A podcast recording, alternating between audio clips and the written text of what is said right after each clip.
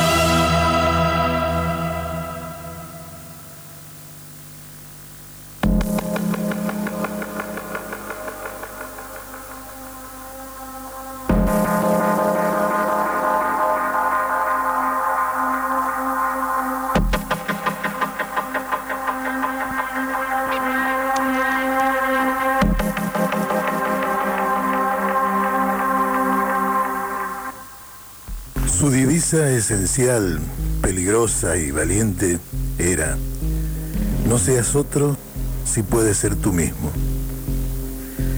Astrólogo consumado, experimentado alquimista, médico experto, rechazando la medicina de las hierbas de Galileo, cuyas obras quemó públicamente, lo que suscitó el furor de los demás médicos, negándose a hablar y a escribir en latín y prefiriendo el alemán. Aquel hombrecito enclenque, sin mujeres, repetía la frase de Juan de Hutten, vivir es una delicia. Se negaba a frecuentar los maestros, los pedantes. En efecto, iba sin cesar por los pueblos, por los campos, buscando aliviar a los pobres, escuchando a la gente sencilla, acumulando la experiencia del verdadero arte médico no solo con los médicos, sino también con los barberos, las mujeres, los brujos, los alquimistas, en los conventos, en casa de la gente humilde, como la de los inteligentes y de los pobres de espíritu, según él mismo escribió. Inventó la química farmacéutica, utilizando los minerales. Formuló predicciones la imposición de las manos con signos mágicos. Según él, los cuerpos celestes influyen en los hombres. La naturaleza es la autoridad suprema, la de la máquina mundi. Las fuerzas cósmicas creadoras guían al universo. Él decía, la imaginación es como el sol, cuya luz no es tangible que puede hacer arder la casa. La imaginación guía la vida del hombre. Si piensa en el fuego, está en el fuego. Si piensa en la guerra, hará la guerra. Todo depende únicamente del deseo del hombre de ser sol. Es decir, de ser totalmente lo que quiere ser. Para Celso.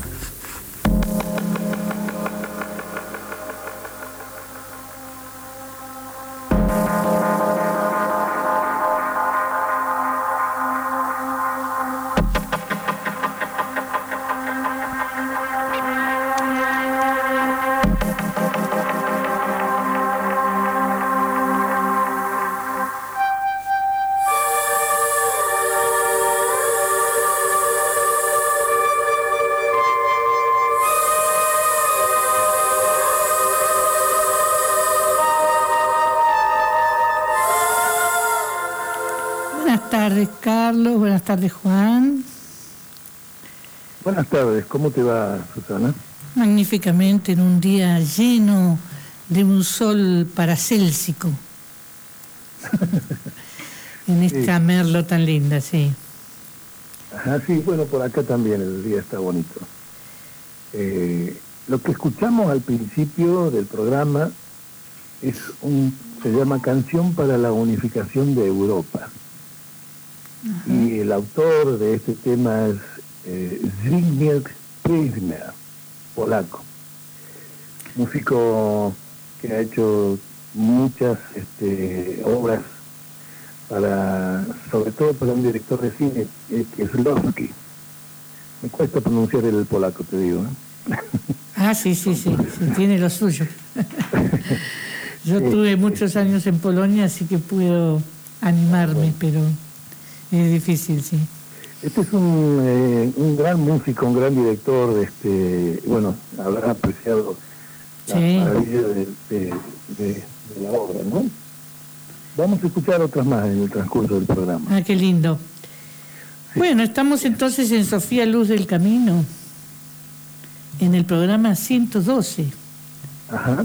donde buscamos que la palabra devele la luz y la luz ilumine el camino. Tratando hoy, obviamente, sobre Theophrastus Philippus Aureolus Bombastus von Hohenheim, seudónimo para Celso. Era más fácil decir para Celso. Sí, él puso ese nombre para Celso porque eh, diciendo que era más que Celso, que era un médico de Roma en la época de los romanos, ¿no? Exactamente, sí, que estaba por encima del siglo también. Sí. Este, este, bueno, saludamos a nuestros queridos eh, oyentes de siempre, ¿no? Me imagino que Isabel y Cecilia estarán en Buenos Aires escuchando. Sí, sí. Gerardo está escuchando en Villa Mercedes. Doris en, en Capilla del Monte y en Gran Buenos Aires también están Manina, Ramona y Cristina, que son los que me han dicho que están escuchando. es un tema fascinante, me decía Gerardo que, que sería interesante que comentemos de las flores de Bach, que también tuvo mucho que ver Bach con, con este tema, ¿no? Sí, no hubo rama del saber eh, médico que, que, no fuera adelantado en su tiempo, este hombre. Fue el, bueno, fue, según dice la leyenda o la tradición o la historia, no sé dónde la podemos ubicar, que fue el primero en transformar el oro en plomo con los métodos alquímicos. y allí puede ser que este, haya logrado también el trabajo con la porque también dice por ahí que quemó todas las hierbas que usaba eh, Galileo. Este, se opuso a mucha historia de la medicina en aquel momento, a todo lo que venía la medicina hablando, ¿no? Totalmente, sí, sí, sí, sí, sí. Este, a, punto tal que cuando llega a Basilea, después de haber hecho una cura milagrosa de, convocado por Erasmo de Rotterdam, este, lo nombran en el ayuntamiento de Basilea como médico del lugar y dura pocos meses porque, porque tiene un manda un, escrito en contra de, de todos los anteriores, Galileo y de todos, ¿no? Tremendo. Todo lo que se venía hablando en ese momento. Era un revolucionario absoluto como todos los que hemos visto, ¿no? Fíjate vos que no ha habido uno que no haya estado como el salmón, nadando en contra de la corriente.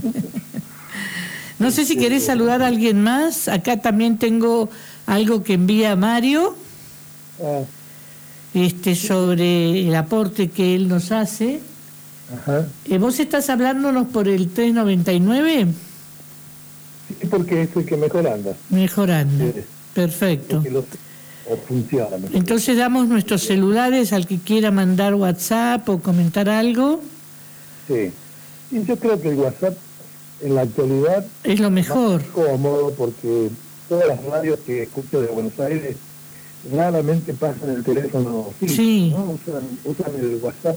Sí, sí, sí, Para, para todo el, trabajo de mandar un mensaje o decir algo. Este, Así es. Así que mi, mi WhatsApp es 2664 56 46 60 y el tuyo. El mío es 2657 617231 perfecto. Bueno y acá tenemos entonces lo de Mario eh... sí sí. Que no está por supuesto si no, no estaría hablando ya que nos debe estar escuchando, o, él manda saludos a todos. Observo, dice en Paracelso, la objetividad con la que encaró su filosofía, trató de fundamentar con hechos todos sus dichos y conceptos. Gran influencia siempre entre los grandes de sus guías, que en este caso fue su mismo padre, es decir, la sabiduría de guías muy mayores que a su vez le enseñaron con el ejemplo la observación y aprendizaje de la naturaleza y por si fuera poco, tenía muy en cuenta el papel del universo que influye en todo ser ordenando, guiando, desde el todo con mayúscula, para que sigamos sus caminos. Así nos comenta este Mario. Sí. Era un seguidor de Hermes Trismegisto, para Celso. Sí, claro, claro. Este, él era un ocultista. Como todos los alquimistas, ¿no? De la primera línea, digamos. Sí. Eh, imagino que habrá tenido muchos enemigos también. ¿no? Porque siempre aquel que, como decías vos recién, que es un revolucionario, eh, nunca es bien visto, digamos, por, por el, establishment, por lo que está instalado, como naturalizado en ese momento, ¿no? Eh, decíamos recién que era un adelantado todas estas cosas, porque él, entre otras cosas, decía que el bienestar emocional lograba ¿eh? en, el bienestar físico. O sea que también fue un precursor de lo que hoy en el siglo XXI se afirma, la psicología y la medicina en las nuevas corrientes. Este, eh, encontró ese enlace entre lo espiritual, lo emocional y lo físico. Siempre sostenía eso, que la buena conducta, la vida con una moral sana, este, lograba una buena salud. Claro, vuelve a traer lo de los antiguos, esa unión del cuerpo y la psique, ¿no? Mucho antes que la psicoinmunología demostrase los efectos bioquímicos en las emociones sobre nuestra salud. Por eso Paracelso habla de salud holística. Sí. Pensamientos positivos. En, Zurich, en, el año 1493. Sí, fíjate que vive nada más que 48 años este ser. Claro. Y mm, fue muy amigo de, de Johannes Fausto, el famoso ocultista también y médico de aquella época. Ajá, sí. Y recibió una gran educación religiosa. Estuvo en la Universidad de Basilea, donde se lo licenció como el nombre de humanista. ¿Eh? Claro. pero además estuvo con los monjes. Claro, claro. Él no le gustaba creer a priori las enseñanzas que estaban, como decíamos recién, eh, prescritas, eh, sin, el razonamiento, sin la observación. Eh, y decía que todo sistema estaba basado en la revelación religiosa y la autoridad indiscutible de los padres, de los padres con mayúsculas, ¿no? Este, o sea, de la tradición hermética sería. Sí, sí, sí, los padres, los padres iniciados, ¿no? Tenía un gusto por el misterio, gozaba del descubrimiento, la pasión de las ideas, la especulación, le gustaba discutir y animaba a los pensadores, a los estudiantes, a los escritores que, que visitaban los maestros, ¿no? Y siempre era recibido con gran con gran bienestar, digamos, con euforia, porque mm, tenía cierto magnetismo con los auditorios. Este, y otra cosa que, descubrí también que él, tenía una gran inclinación para estudiar la cábala. Sí, sí, sí, sí, sí, sí. Cábala, astrología fundamentalmente, magia. Claro, sí, porque la cábala es, todo un sendero iniciático que, oculta toda la sabiduría de los números, de los astros, de, es decir, está muy relacionado con la arqueometría y con... Lo que pasa es que está todo oculto en la cábala. Sí, este. está, más que oculto, está encriptado, está, ¿cómo te diría? escrito para pocos. ¿no? O sea, Exactamente. No está, así servido en bandeja, digamos. hay que romperse la cesera, como decimos nosotros. ¿no? Exacto, nada, nada de, las, de las ciencias ocultas estaba servido en bandeja. ¿no? Ah, Pero además él, él este, había tenido una gran influencia del Oriente también, porque hace un, un largo viaje de 12 años. este, llega a Egipto, va, a estudiar a los árabes, a los, a los sacerdotes del antiguo Egipto. Va a tener una influencia importante de Amés, el, gran sacerdote, que son dos mil años antes de la era cristiana, ¿no? Y también Pitágoras este, se, se, nutrió de, de, toda esa sabiduría del antiguo Egipto. De ahí viene toda la tradición de Hermes y ahí van a ser entonces la, la alquimia. Claro, este, él, leyó, ahí que vos decías que estudiaba la cábala, este, estuvo mmm, con las obras en tal Arnaldo de Villanova. Este era un, hermetista también, y los libros de este Villanova fueron quemados, ¿no? Y fueron quemados por, por una frase que había escrito que decía que las obras de caridad y de medicina deben ser más agradables que el sacrificio del altar. Y se decía que este Arnaldo de Villanova había efectuado transmutaciones reales. Para hacer eso es que leyó su obra Osarios Philosophorum, donde había un símbolo de la rosa. Ahí ya podríamos pensar en los Rosacruces, ¿no? Los Rosacruces, exactamente. Este, sí, evidentemente era un iniciado, era una persona que tenía una mirada que iba mucho más allá de lo que se miraba eh, en, lo común, en lo cotidiano de esa época. Fíjate, 1400, el siglo XV, este, era un oscurantismo total en esa época. Exactamente. Este, Además, su gran inspirador eh, fue la naturaleza con mayúsculas. Es decir, el micro y el macrocosmos, la tierra y el cielo y los astros.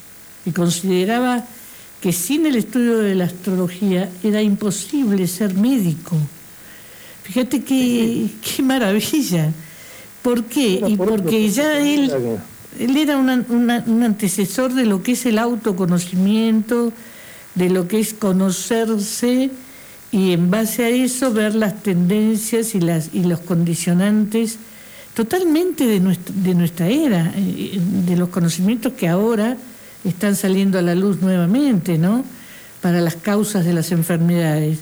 Que si vos no conocés tu, tu psiquismo, incluso los condicionantes astrológicos y genéticos. Entonces le daba la misma importancia al cuerpo físico como al alma, como al cielo, y también consideraba que el espíritu era el único capaz de eh, trascender eh, estos condicionantes.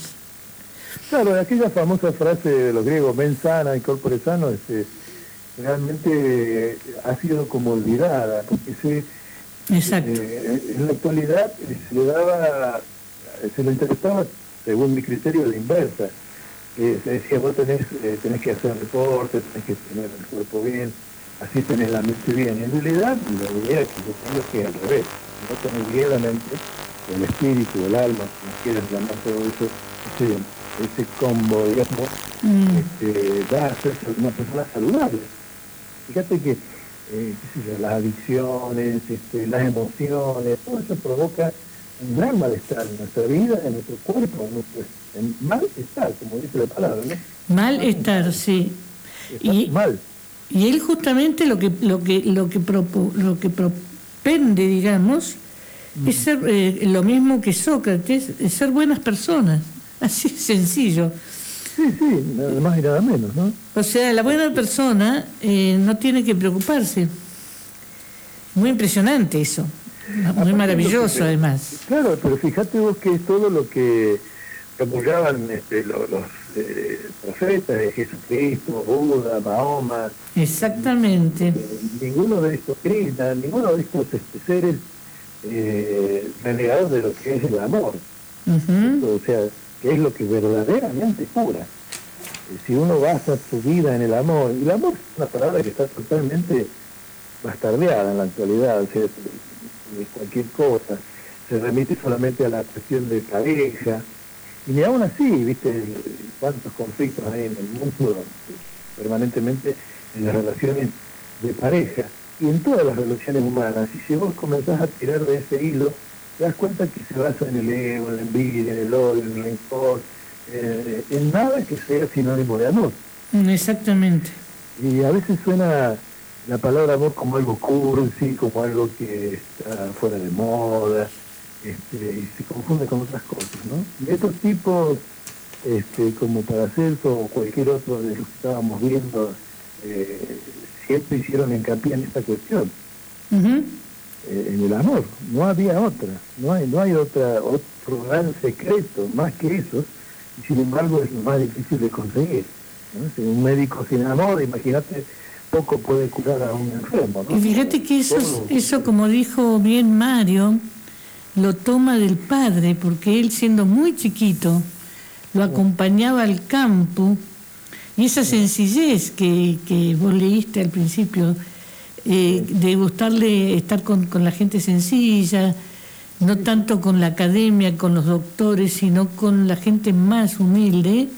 Eso lo, lo, recorrió cuando él recorría el campo con el padre, que era un, médico de, de, campo, y, allí aprendió muchísimo el tema de la, de la naturaleza y de, y de, incluso de todo lo que es este los yuyos y, la, las, hierbas, las hierbas, etcétera, ¿no?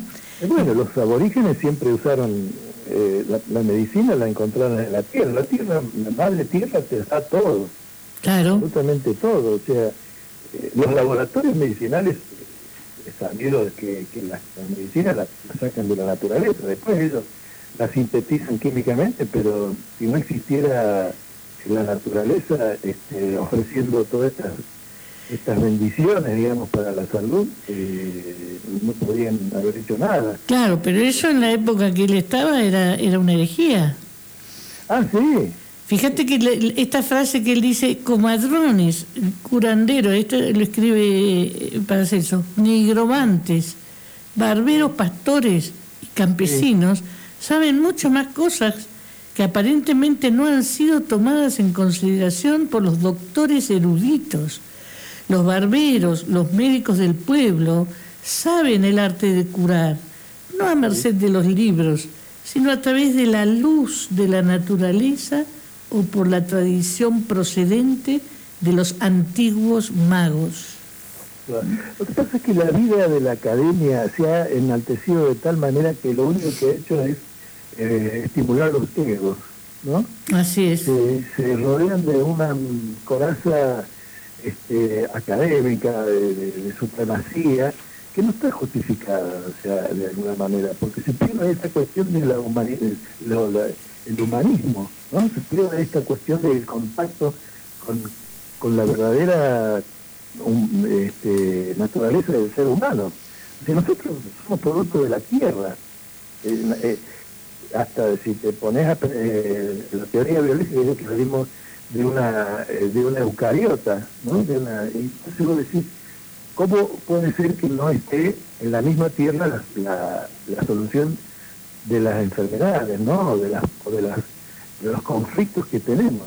Claro. el hombre ha renegado permanentemente contra eso. O sea, hoy vivimos un estado de polución permanente, rocían los campos con cuestiones químicas que producen cáncer, se queman la Amazonas, las aguas están contaminadas, este, y va en contra de todos estos principios de todas estas personas que hemos estado viendo.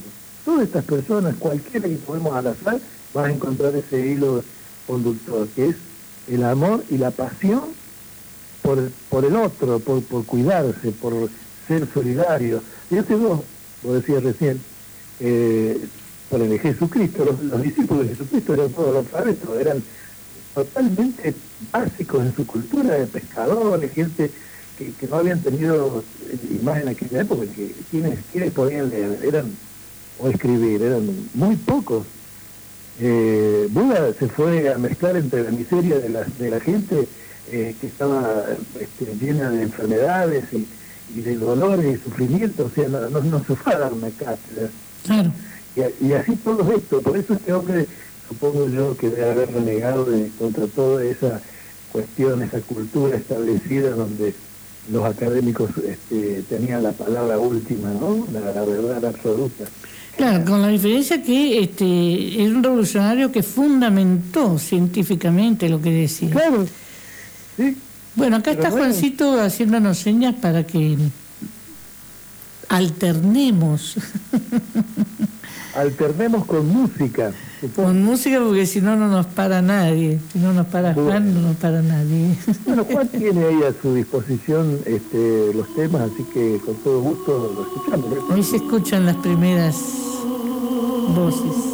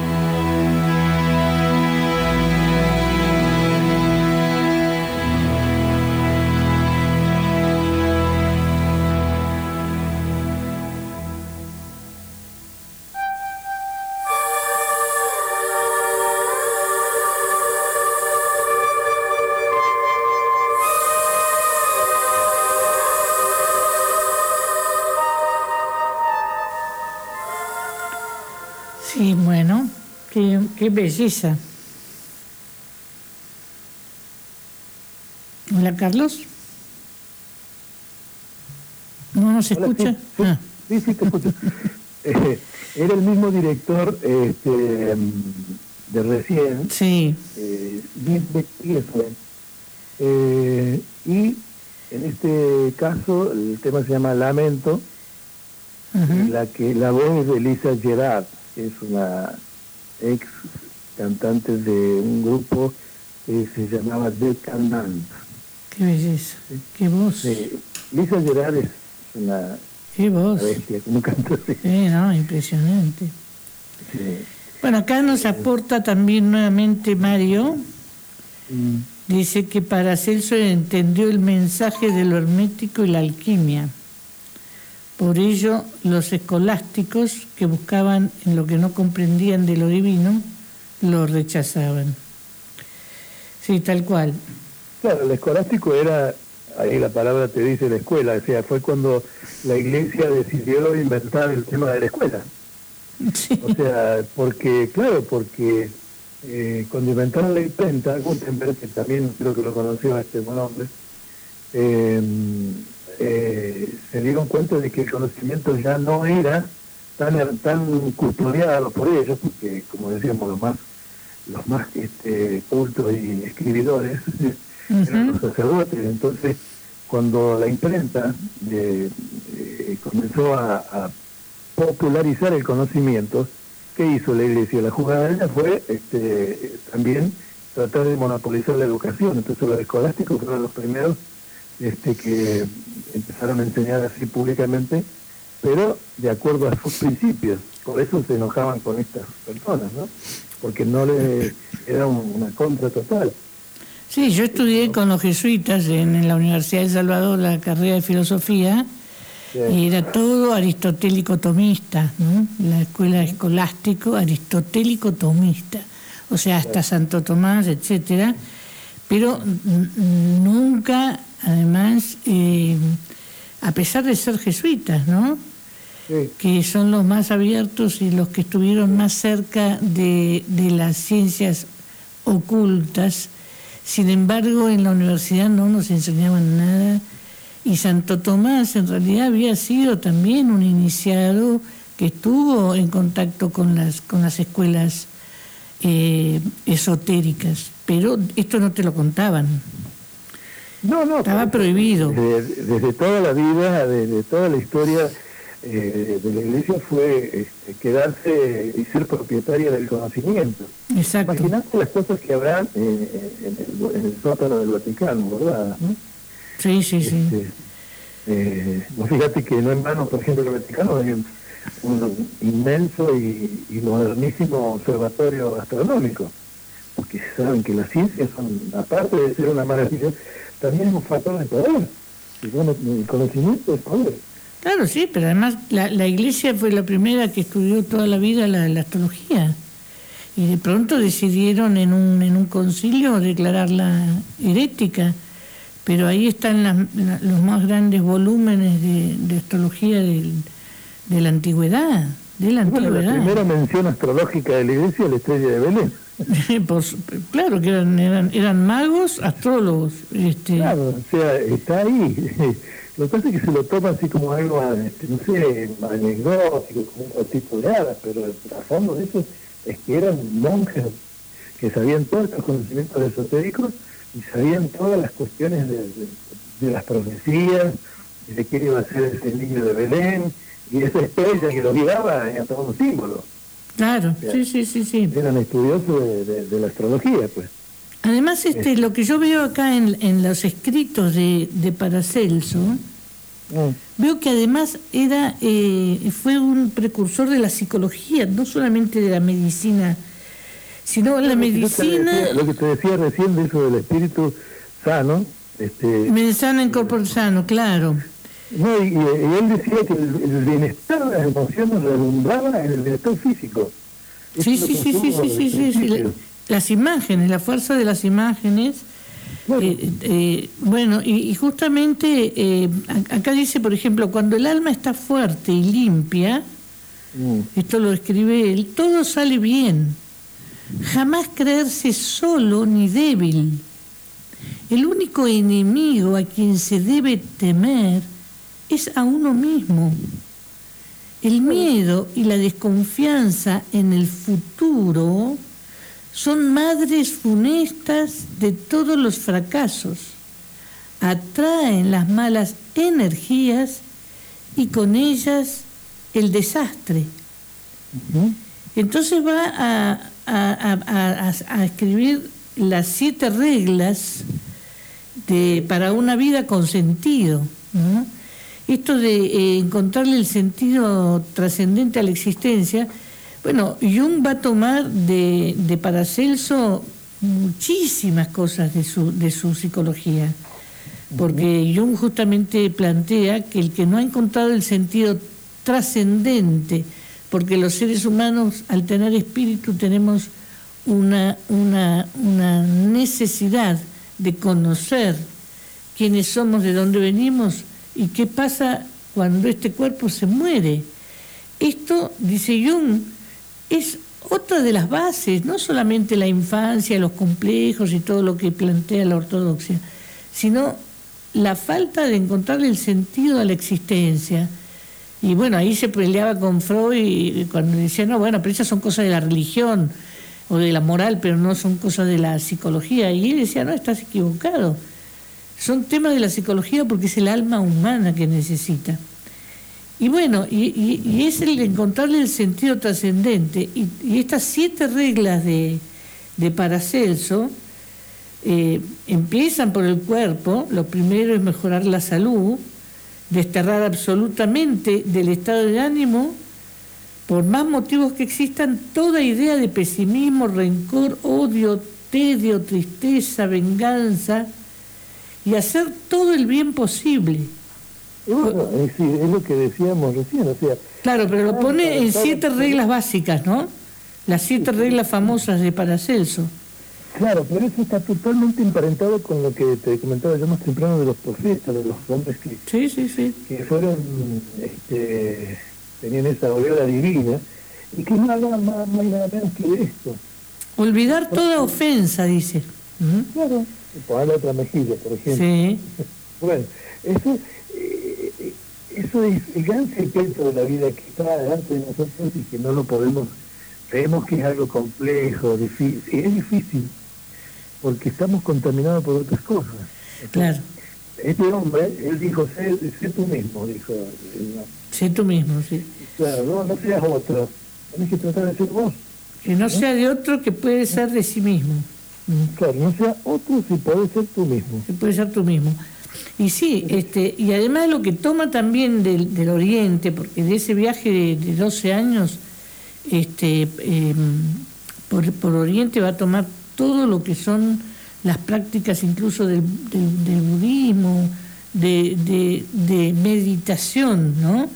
Entonces habla de recogerse todos los días, por lo menos media hora, en donde nadie te pueda perturbar. Es otra de las reglas guardar silencio de los asuntos personales y jamás temer a los seres humanos ni que inspire sobresalto la palabra mañana. O sea, ya estaba en el tema del aquí y el ahora, ¿no? De Krishnamurti. Exacto, exacto. eh, Un visionario total.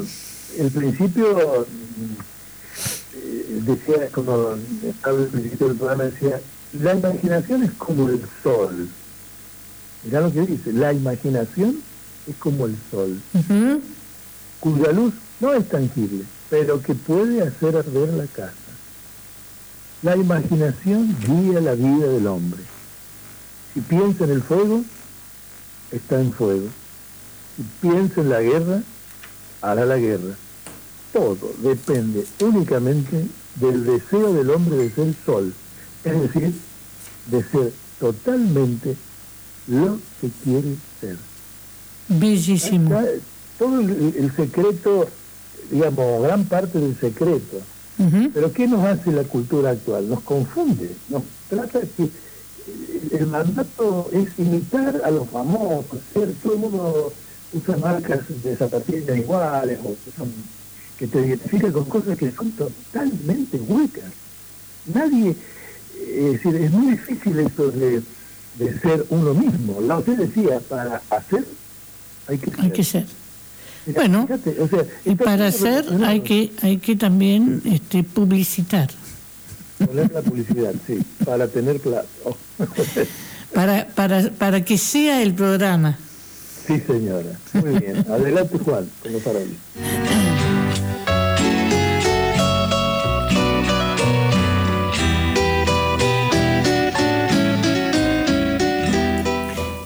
Inmobiliaria Nicoletti se encuentra en Merlo, en medio de imponentes paisajes y vistas al valle y sierra.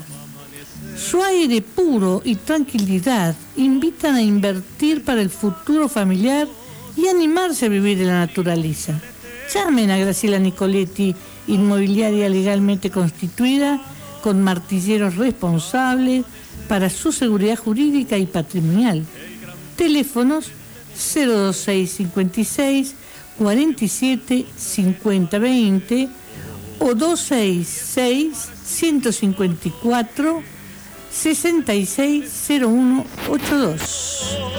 El WhatsApp de la oficina 2664 466707 y se encuentra en Coronel Mercado 578 Villa de Merlo, San Luis. Email nicoletti ponce arroba merlo sl.com.ar. Si algún día sube el agua de los mares, a resguardo voy a estar el túnel del tiempo es una casa de fotos a la antigua con una idea única en Merlo y, que, y la zona, que ofrece fotos a los visitantes con disfraces que los llevan a volver al pasado. Y para los residentes de la zona, tiene promociones en revelado digital, fotos de estilo Polaroid en todo tipo de impresiones y mucho más. Julieta Gisela y Janina los esperan en Los Almendros 25, primer piso, en el centro de Merlo y su teléfono fijo 02656 47 52 65 y el celular 266 154 2508 28.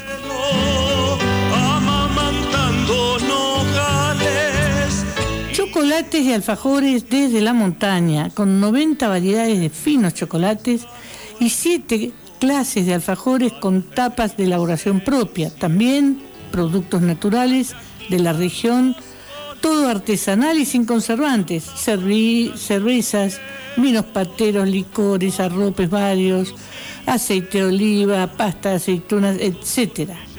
Chocolates y alfajores desde la montaña es un clásico en Merlo y está en la esquina de Avenida de los Césares y Dos Venados. Teléfono 02656 478104 y el email chocolates arroba sl.com.ar. A resguardo voy a estar aquí en mi pueblo. El Ángel Azul es una casa de té y repostería casera deliciosa. Se encuentra en la montaña de Merlo con vistas al valle y a la montaña. Ofrecen tés variados de artesanales, repostería casera y europea. Es un lugar único para conectarte con tu mundo interior, rodeado de naturaleza, donde hadas, duendes y ángeles te ayudarán a conectar con el mundo sutil. La encontrarán en calle 52 ex Manto Azul y Avenida Dos Venados del Pantanillo. Teléfono 02656 47 2027 celular 011 15 56 13 17 25, correo el ángel azul guion bajo 3 arroba hotmail.com. El gran faro se prende de golpe, pues de un salto trepa Polirrubro y tabaquería Las Polquis. Cuenta además con una amplia variedad de insumos y productos de tabaquería y ahora en su renovado local. Lo invitamos a elegir más variedad. Estamos en Videra 15 desde 1996 y agradecemos a nuestros distinguidos clientes por ayudarnos a seguir. Como paraíso natural, vergel divino, custodiado por los... Flexico es una casa donde además de buenos celulares, tablets y notebook, cuenta con accesorios, servicio técnico y computación.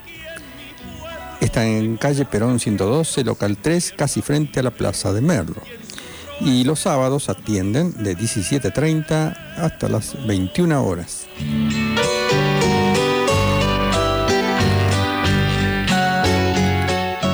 Y el revoltijo, en Videla y Mercado, con una gran variedad de artículos para deportes, botines, camisetas, pantalones, jogging de primeras marcas. Adidas, Nike, Olympicus y nuestro personal está capacitado para atenderte y brindar la mejor atención. El revoltijo, el lugar donde termina tu búsqueda.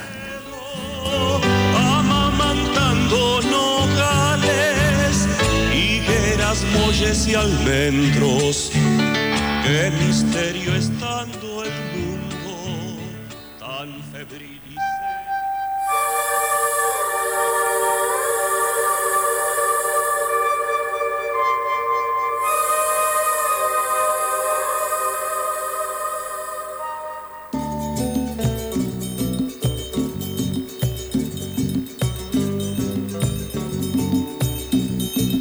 Las canciones son el resultado de un estado de ánimo, son el reflejo, son el espejo de los sentimientos del artista plasmados en letra y música.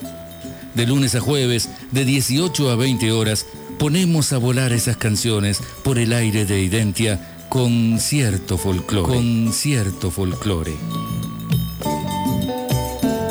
Con cierto folclore, de lunes a jueves, de 18 a 20 horas, por Identia.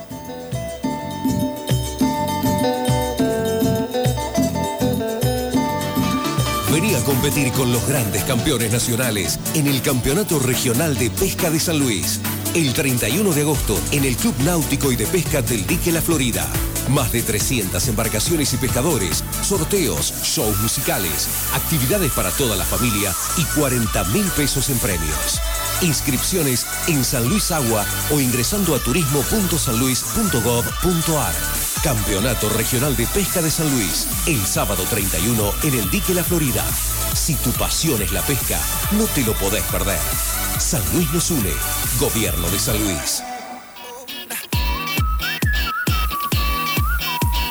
En épocas de vacaciones, podés salir tranquilo y disfrutar desde el momento que salís de tu casa, teniendo tu seguro al día, póliza emitida, tarjeta de circulación y pago mensual porque la responsabilidad y la suma de esfuerzos multiplican resultados.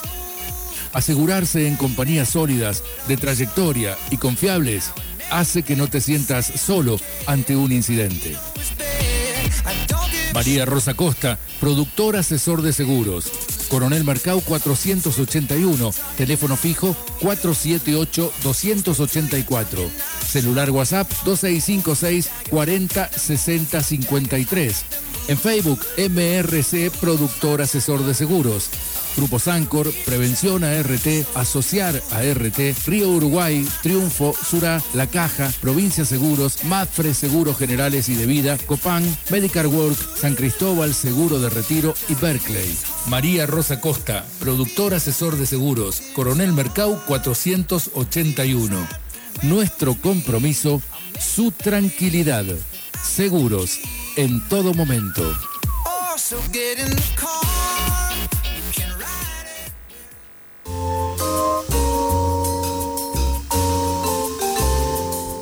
Paseo de Piedra Blanca, nuevo lugar de encuentro en la entrada a la reserva del Viejo Molino en Piedra Blanca arriba. Está abierta la feria de productores y artesanos locales. También, todos los mediodías, en el bodegón del Zapatero, podrás degustar comidas caseras en un ambiente familiar. Los domingos, especial parrilla con folclore en vivo. Ingresa al Facebook Paseo de Piedra Blanca y entérate de todas las actividades. Paseo de Piedra Blanca, un nuevo lugar de encuentro en la entrada a la reserva del viejo molino, Piedra Blanca arriba.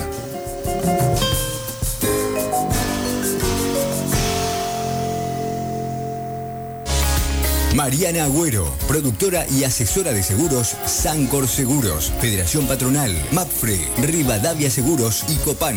Mariana Agüero, matrícula 62.767. Además, seguros de trabajo, prevención ART, experta ART y Galeno ART. Mariana Agüero, productora y asesora de seguros. En Pringles 461. Teléfono 473173. Celular Movistar 2664 62 69 93. Mariana arroba merlo guion del medio sl.com.ar. Pueden existir muchas marcas, pero una, una sola es Andrea. Andrea Franceschini, la misma que desde 1995 crea sabores y dulzuras para que tus momentos sean deliciosos. Tortas, tartas, mesas dulces para eventos. Andrea Franceschini, Galería del Sol Local 31. Consultas al 474-369. Sale la luna bajo un farol. 8 de la mañana, realidades flamenco. This is one on one. Centered system. Fake. Circle Ah,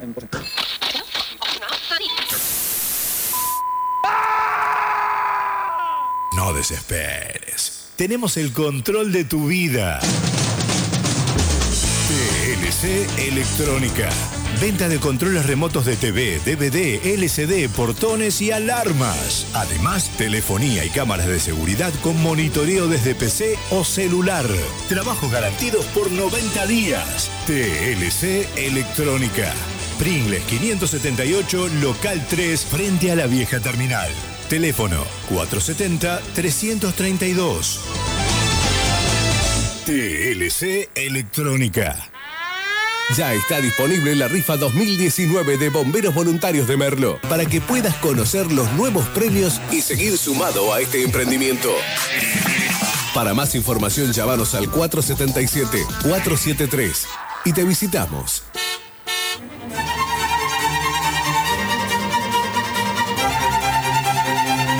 Mueblería Gabriel. Muebles modernos, usados y muebles antiguos, estilo Luis XIV, Luis XV, Provenzal. Mesas, sillas, sillones, modulares, escritorios, arañas, artefactos de cocina, juegos de living, encedro, algarrobo, roble, cristalería y vajillas, juegos de dormitorio, todo en perfecto estado. Mueblería Gabriel. Ruta 5 a metros del semáforo de Juana Azurduy. Teléfono 011 2295 3257. Búscanos en redes sociales como Muebles Usados y Antiguos Gabriel. Si querés muebles modernos usados o exclusivas antigüedades, Mueblería Gabriel. Ruta 5 a metros del semáforo de Juana Azurduy.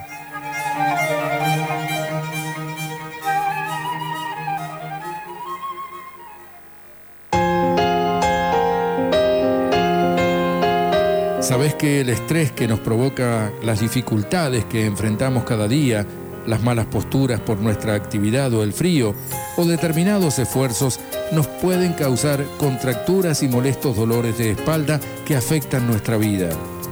El masaje es brindarle a tu cuerpo y tu mente un descanso reparador, un aliciente para seguir trabajando en lograr tus sueños. En Masajes, Bienestar y Salud, Utilizamos diferentes técnicas para tratar contracturas y estrés, reflexología podal y facial, digitopuntura, masoterapia, masajes con piedras calientes y frías, masajes con pindas. Agenda tu turno por teléfono o WhatsApp al 2664 0248 21 y disfruta de la vida equilibrada y relajada. Recordá, masajes, bienestar y salud. Teléfono 2664 02 48 21. Rocío. Yo soy Ramiro Pizarro. Soy Chasca. Soy Nahuel. Me gustaría ser pintor. Me gusta jugar al rugby. Me gusta ser creativa. Me gusta el fútbol. Cantar, bailar, patinar. Andar en bici y jugar a la play. Dibujo y también voy a inglés. Tocar el violín. Padel, tenis. Quiero ser piloto de avión. Y tocar el bombo. Escuchando todos los sábados. 103.3 FM Identia. Desde las 6 de la tarde. Un nuevo sol transforma la realidad. Eve, ¿qué vamos a hacer? Vamos a estar en Identia haciendo No es tarde, un magazine donde vamos a hablar de cosas que nos interesan a todos los que vivimos y los que pasean por la Villa de Merlo. Me encanta. ¿Va a haber deportes? Sí. Ay, qué bueno. ¿Comida? También. Ay, qué bueno. Eh, ¿Turismo? También. Yo no conozco mucho la villa, así que... No se olviden entonces, los sábados... De 12 a 15 por FM Identia 103.3. No es tarde, conducido por... Eve y Oscar.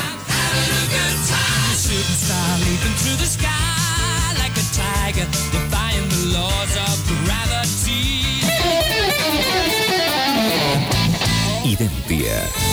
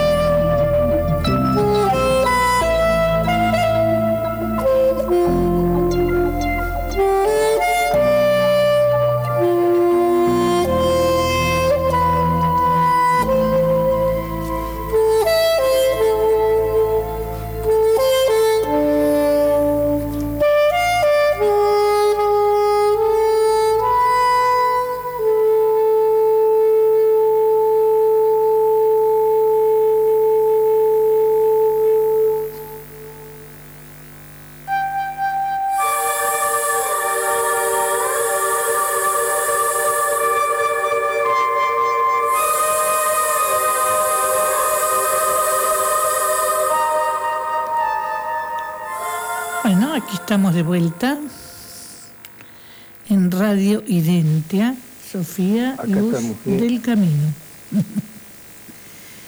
¿Qué hemos escuchado? Lo que, escuchamos es un saxofonista contemporáneo que se llama John Schumann. Schumann, ah, no tiene nombre el muchacho. Claro, Schumann, sí. Mm. Eh, la, la melodía se llama Westman Good, que no sé qué quiere decir. Eh, Westman Good, Lo que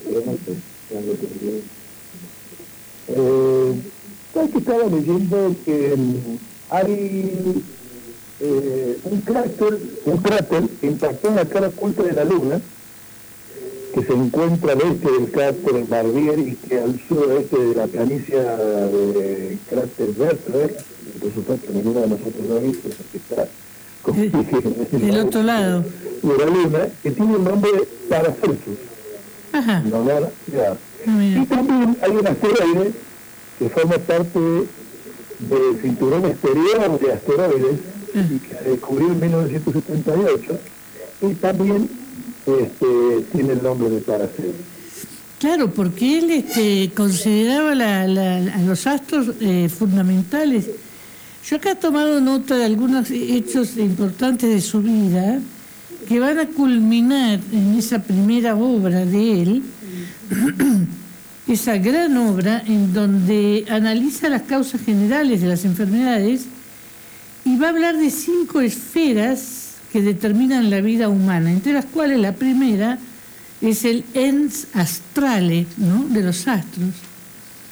Y estas notas son, este, por ejemplo, en materia de medicina pura, él experimenta, eh, se anticipa la experimentación de vacunas. Después es el primero que hace la relación entre el cretinismo y el bocio. Ah, sí. Ahí leí también que fue una especie de antecesor de la homeopatía. Yo no sé si tal vez Hahnemann no haya tomado algo de él, ¿no? Sí, seguramente, porque justamente las dosis, ¿no? Eran fundamentales. Dice, eh, todo es veneno y nada es veneno. Todo depende de las dosis, ¿no? Y después hace también eh, las, primeras nociones sobre el metabolismo, la noción de enfermedades metabólicas, con idea de enfermedad, y también las ideas de las enfermedades tartáricas.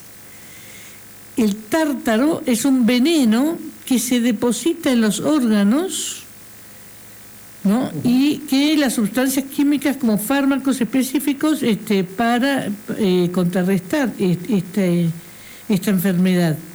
Sí, él, él eh, retaba, él creo que hasta daba mm, como medicina el, oro, pero eh, decía que todos estos elementos tenían que ser purificados antes. Exactamente, la, separación alquímica, ¿no?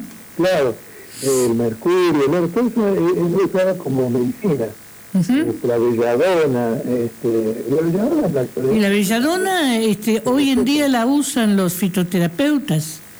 Y la eh, homeopatía también. y la homeopatía también. Es un antiinflamatorio, pero por supuesto que se dan dosis muy, muy claro. claro, esa frase, ¿no? Todo es veneno y nada es veneno. Claro, depende de eso, porque la belladona es una planta venenosa. Exacto. Después la, la espagiria em, es el creador de la palabra espagiria, que significa separar justamente para volver a reunir de una manera nueva. A través de la espagiria desarrolló sales, elixires, tinturas, piedras, vegetales y otros preparados para la sanación holística. Sus remedios, y acá es algo que a mí me, me, sorprendió, dice, sus remedios operaban sobre los síntomas corpóreos y también sobre las causas espirituales de la enfermedad.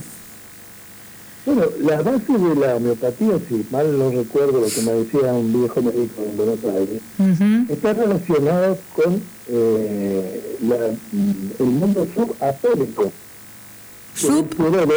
subatómico. Ah, sí, sí, sí. Una energía.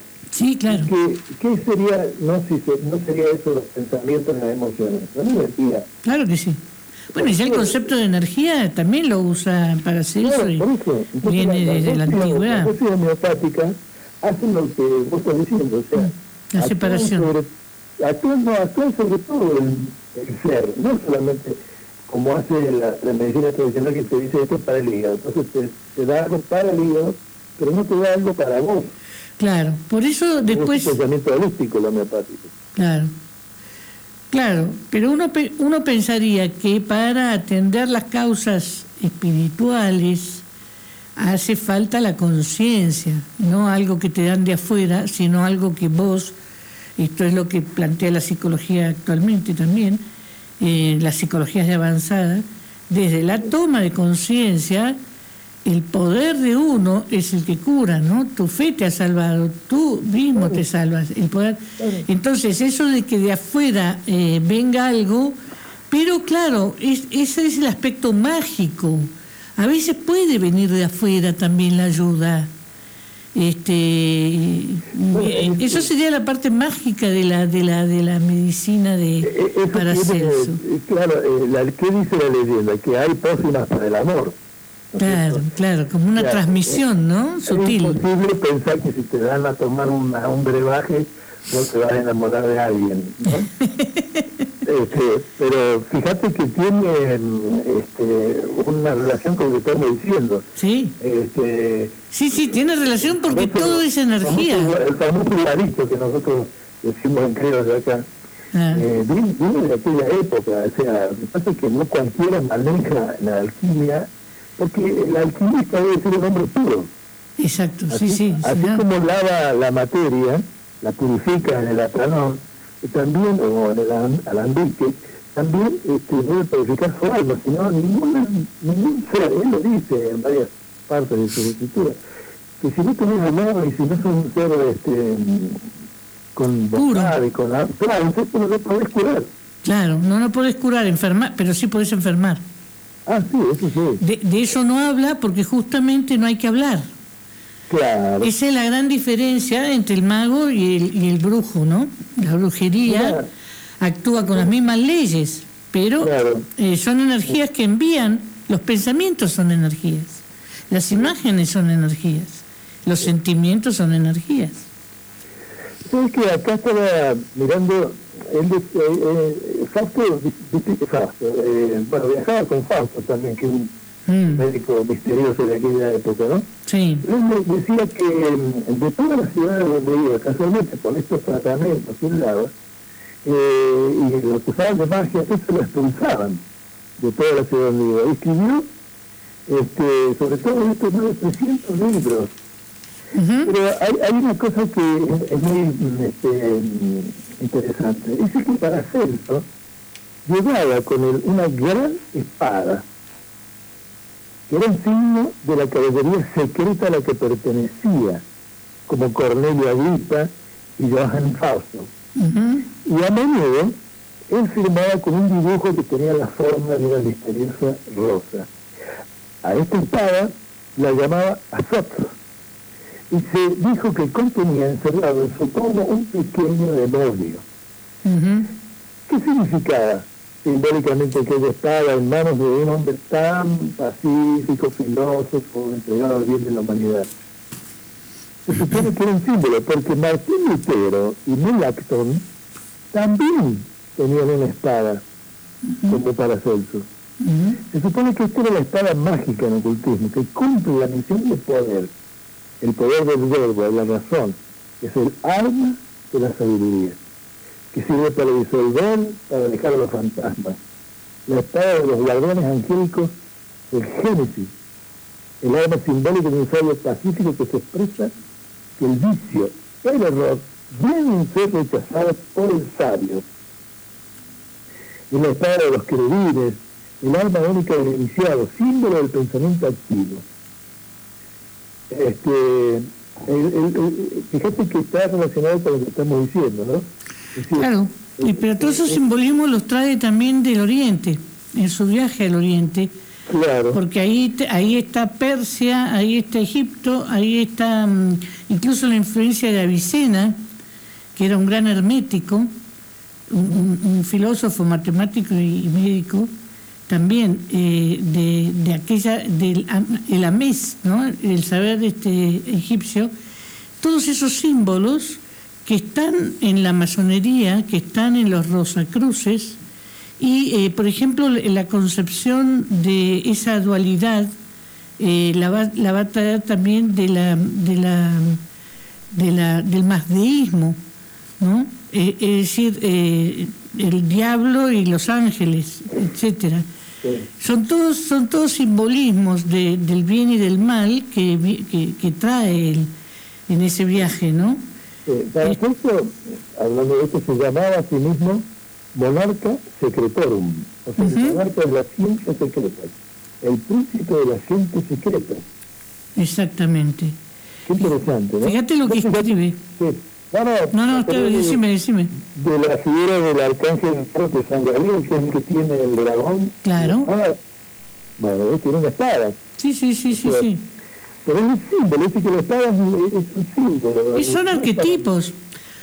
Por, eso a Jung lo influencia tanto para Celso, ¿no? Este, escribió para Célsica, es un libro de Jung, en donde se tratan todos estos temas porque justamente es la fuerza del símbolo, de la imagen, ¿no?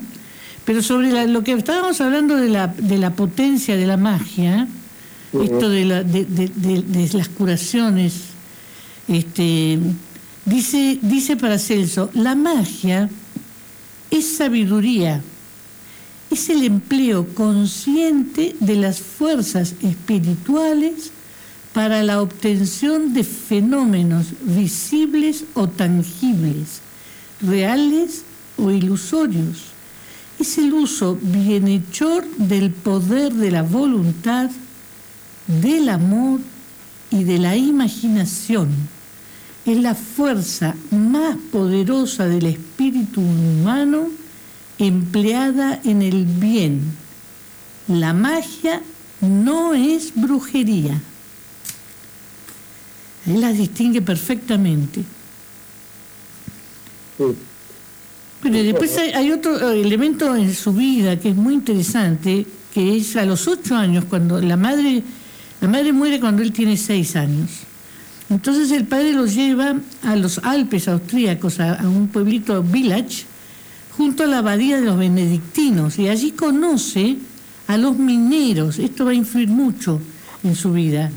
Las minas, los hornos y el arte de separar los elementos químicos primera educación con los monjes eh, y después su padre lo instruye en el latín, en la botánica y en la cirugía. Ya eh, joven lo envía al monasterio de San, lo envían al monasterio de San Andrés de Levantal, donde conoce al obispo Eberhard Baumgartner, gran alquimista. Y luego en Basilea ve que es imposible dedicarse a la medicina sin saber astrología. Entonces le dedica varios años a la astrología. Primero este, la parte gramática, retórica y dialéctica y después geometría, aritmética, astronomía y música.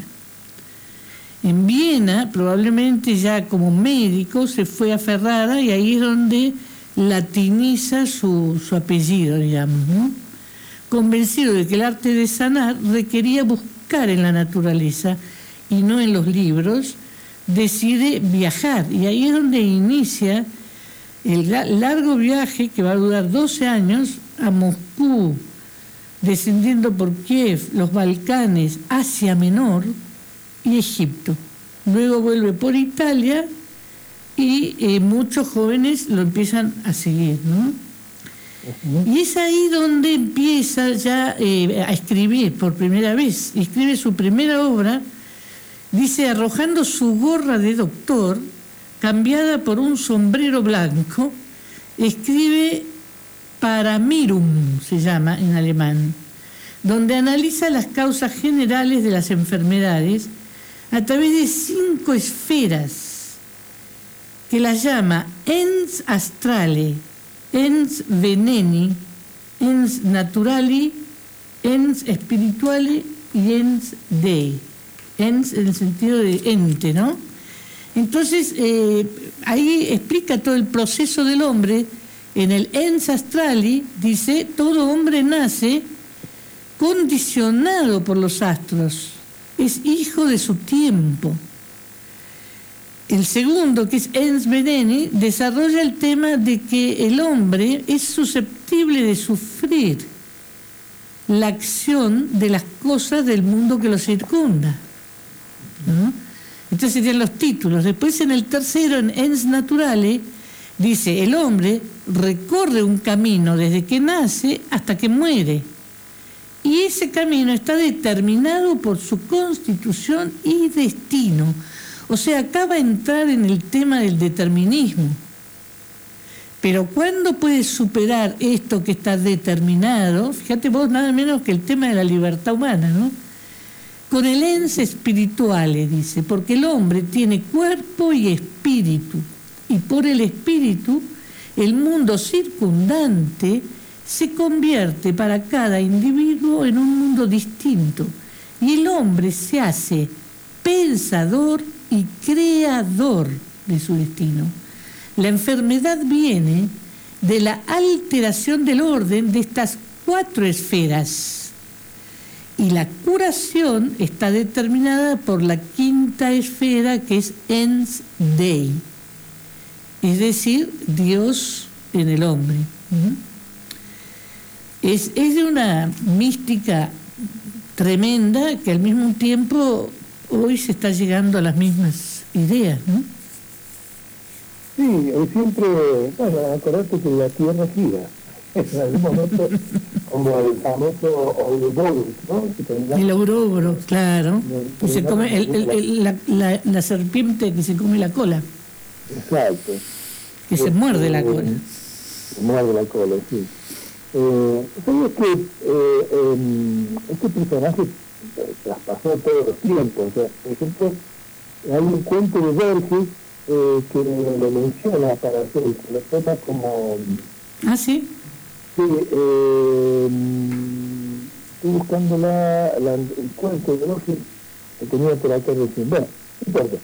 Eh, también en el cuento de Frankenstein, este, de La Rosa de Paracelso. El cuento, eh, es el personaje principal del cuento de La Rosa de Paracelso. Este, claro, a Borges le fascinaban todos estos temas ocultos.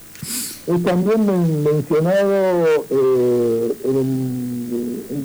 en, la obra de William Blake, que es un poeta, El matrimonio de cielo e infierno. Eh, también, eh, bueno, se filmó una película este, en la época de los nazis, este, que se llamaba mm, mm, la película Argentina, se llamaba la película este, y se criticó porque aparentemente fue utilizada por Goebbels, la película, ¿no?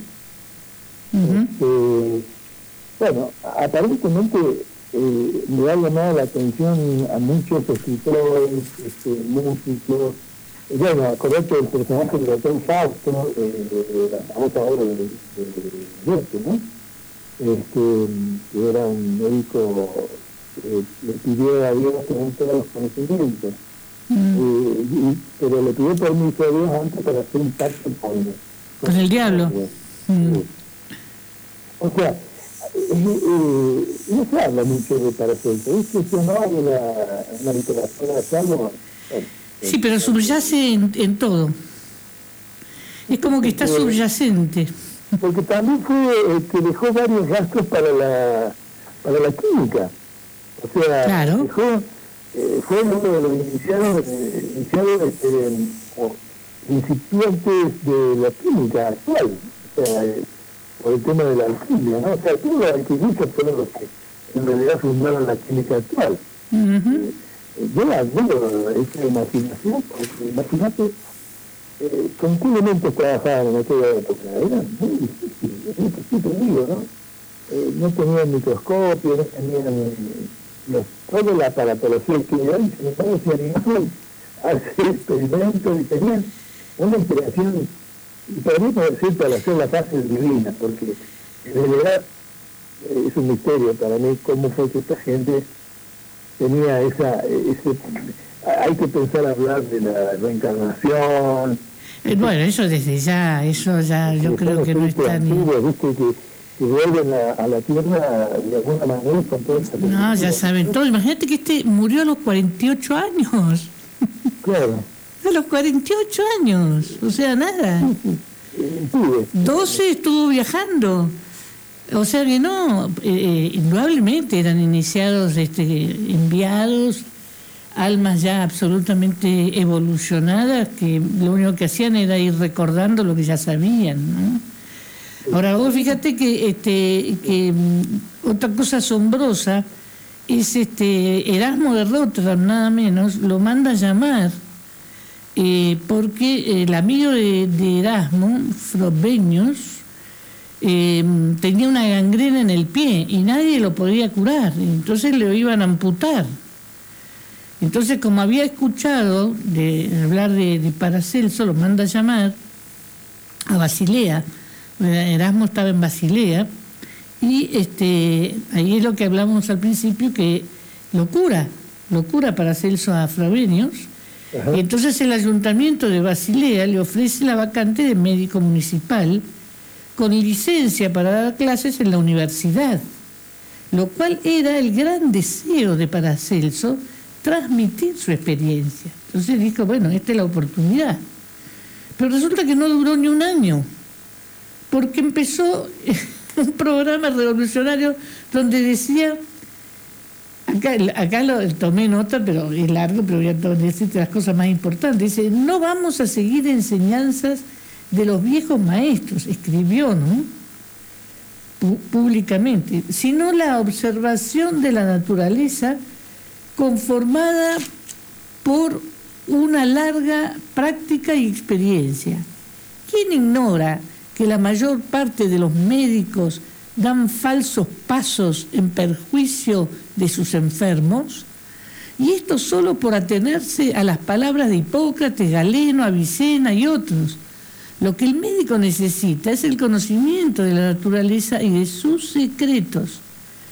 Yo comentaré, por lo tanto, dice, cotidianamente durante dos horas en público y con gran diligencia para provecho de mi auditorio el contenido de los libros de medicina interna, cirugía práctica y teoría de las cuales yo mismo soy autor.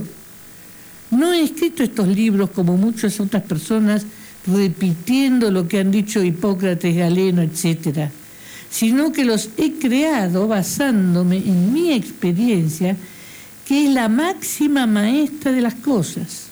Y lo demostraré no con palabras de las autoridades, sino mediante experimentos y consideraciones razonables.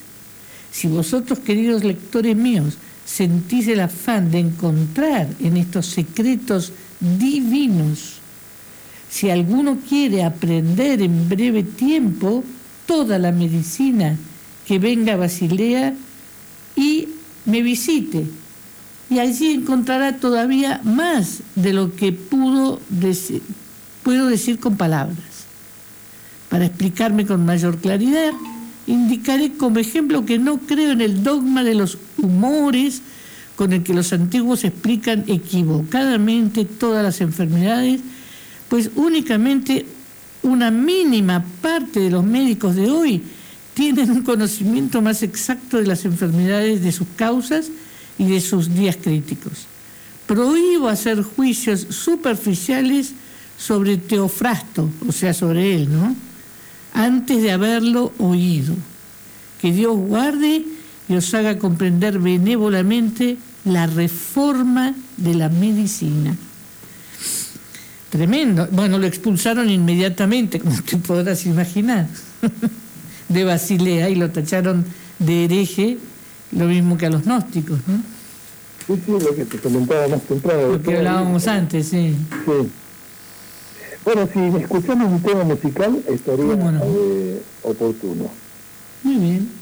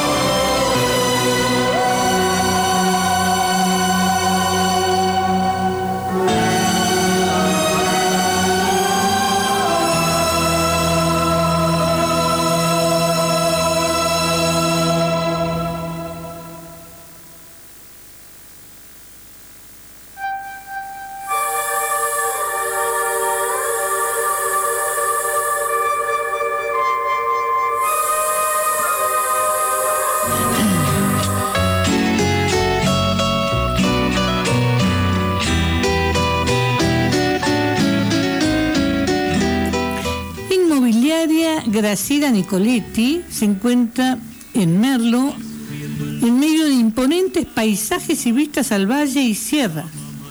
Su aire puro y tranquilidad invitan a invertir para el futuro familiar y animarse a vivir en la naturaleza. Llamen a Graciela Nicoletti, inmobiliaria legalmente constituida, con martilleros responsables para su seguridad jurídica y patrimonial. Teléfonos 02656 47 50 20 o 266 154 660182. El WhatsApp de la oficina 2664 466707 y se encuentra en Coronel Mercado 578 Villa de Merlo, San Luis. Email nicoletti ponce arroba merlo sl.com.ar Si algún día sube el agua de los mares, a resguardo voy a estar. El túnel del tiempo es una casa de fotos a la antigua con una idea única en Merlo y, que, y la zona, que ofrece fotos a los visitantes con disfraces que los llevan a volver al pasado. Y para los residentes de la zona, tiene promociones en revelado digital, fotos de estilo Polaroid en todo tipo de impresiones y mucho más.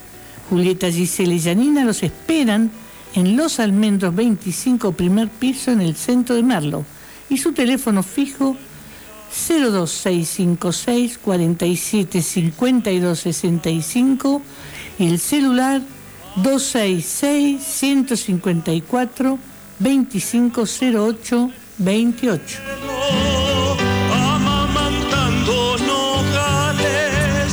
Chocolates y alfajores desde la montaña, con 90 variedades de finos chocolates y 7 clases de alfajores con tapas de elaboración propia, también productos naturales de la región, todo artesanal y sin conservantes, cervezas, vinos pateros, licores, arropes varios, aceite de oliva, pasta aceitunas, etc. Chocolates y alfajores desde la montaña es un clásico en Merlo y está en la esquina de Avenida de los Césares y Dos Venados. Teléfono 02656 478104 y el email chocolates arroba sl.com.ar. A resguardo voy a estar aquí en mi pueblo. El Ángel Azul es una casa de té y repostería casera deliciosa. Se encuentra en la montaña de Merlo con vistas al valle y a la montaña. Ofrecen tés variados de artesanales, repostería casera y europea. Es un lugar único para conectarte con tu mundo interior, rodeado de naturaleza, donde hadas, duendes y ángeles te ayudarán a conectar con el mundo sutil. La encontrarán en calle 52 ex Manto Azul y avenida Dos Venados del Pantanillo. Teléfono 02656 47 2027, celular 011 15 56 13 17 25, correo el ángel azul guion bajo 3 arroba hotmail.com. El gran faro se prende de golpe, pues de un salto trepa Polirrubro y tabaquería Las Polquis. Cuenta además con una amplia variedad de insumos y productos de tabaquería y ahora en su renovado local. Lo invitamos a elegir más variedad. Estamos en Videra 15 desde 1996 y agradecemos a nuestros distinguidos clientes por ayudarnos a seguir. Como es paraíso natural, vergel divino, custodiado por los Flexico es una casa donde además de buenos celulares, tablets y notebook, cuenta con accesorios, servicio técnico y computación.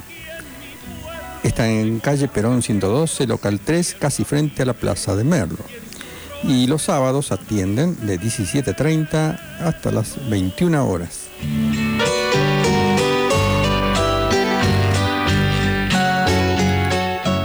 Y el revoltijo, en Videla y Mercado. con una gran variedad de artículos para deportes, botines, camisetas, pantalones, jogging de primeras marcas. Adidas, Nike, Olympicus y nuestro personal está capacitado para atenderte y brindar la mejor atención. El revoltijo, el lugar donde termina tu búsqueda.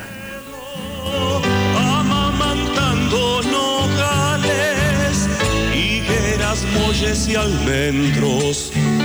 Qué misterio estando el mundo tan febril y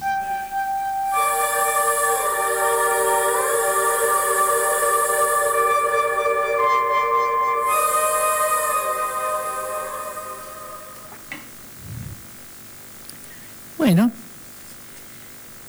hemos cumplido con nuestros sponsors. Así es. Tenemos todavía unos minutos para este, seguir desarrollando la vida de este ser impresionante, ¿no?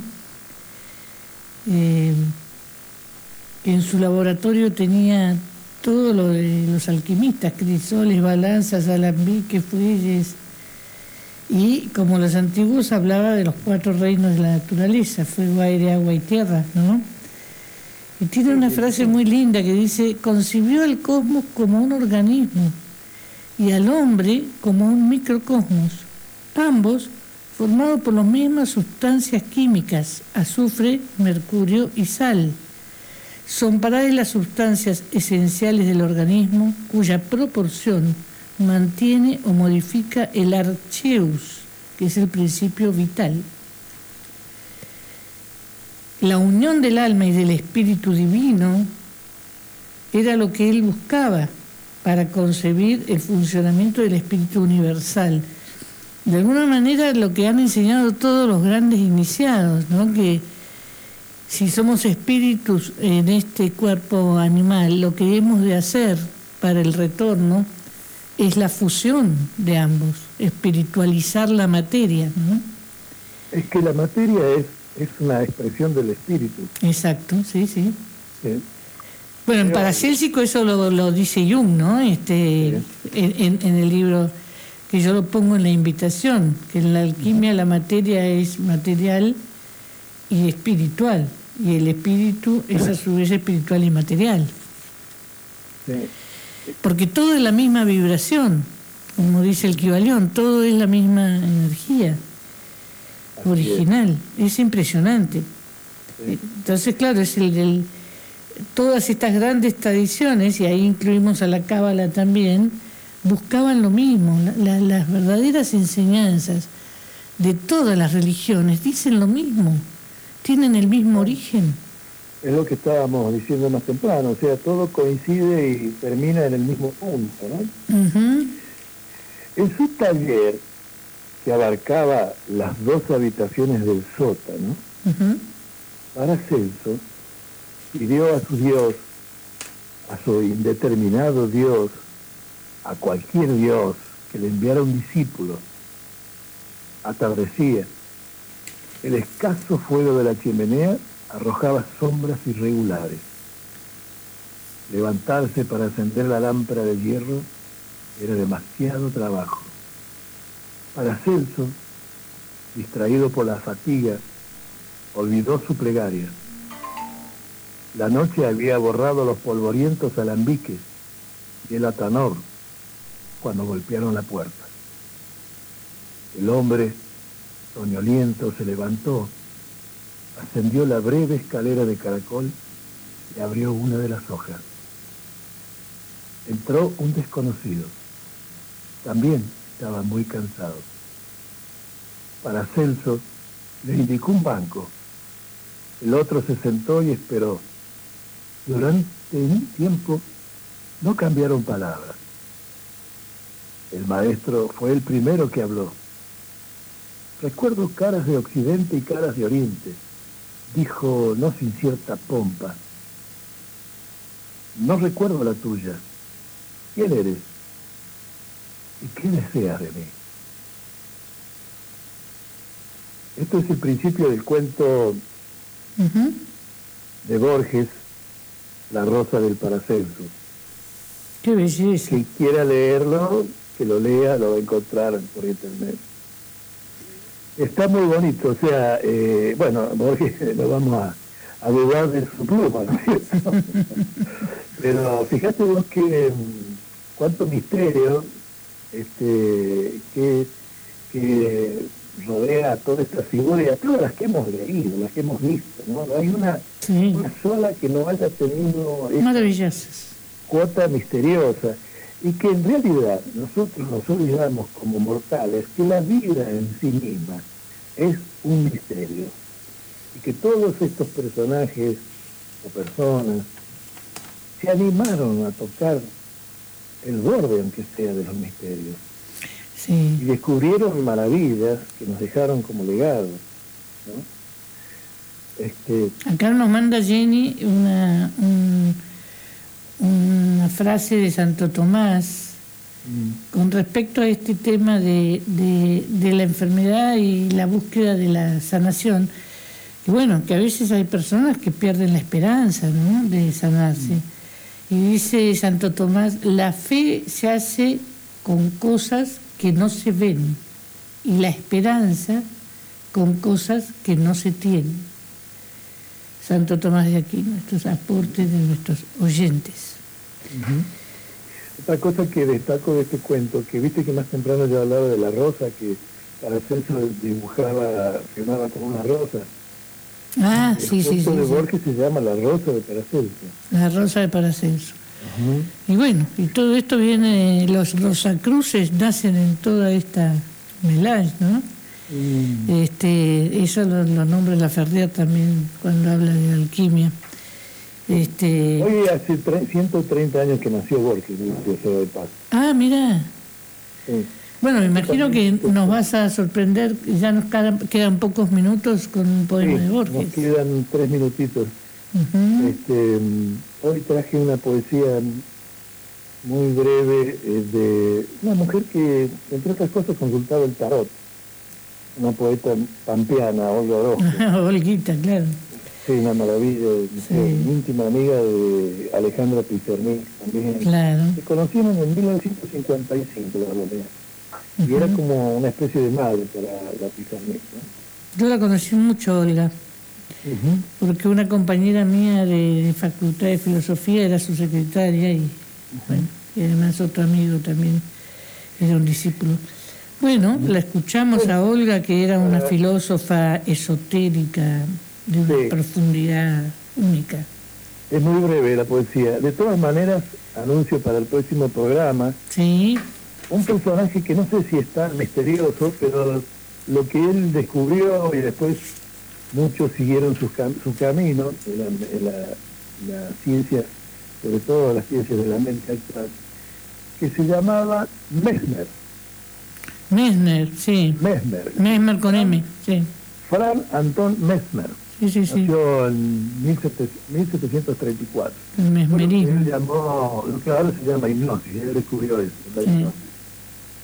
Bueno, Muy bien. eh, gracias por escucharnos, queridos amigos de Radio Identia y de este programa. Del mundo entero. Y bueno, quedan las huellas de la humanidad. Y sí, van a quedar, claro que sí, cuando vos las subas en las nubes. Ah, También, sí. Es que yo estoy en la nube, en las nubes. por eso. Por eso no las podés subir. Bueno, bajalas entonces. Estamos en, estamos en. Un abrazo a todos y gracias por escucharnos. Cecilia, que está por allá, este, lo deja pegada a la radio. Cariños a Cecilia, a Isabel, Sí. a, a Cristina, a Doris, a todos los que nos están escuchando, Gerardo, Dale, Juancito. Juanina.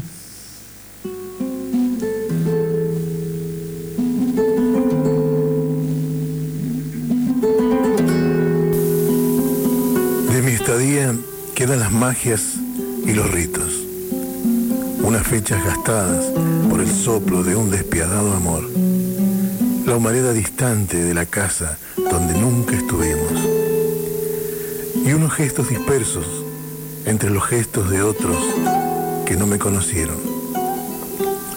Lo demás aún se cumple en el olvido, aún labra la desdicha en el rostro de aquella que se buscaba en mí, igual que en un espejo de sonrientes praderas, y a la que tú verás extrañamente ajena, mi propia aparecida, condenada a mi forma de este mundo.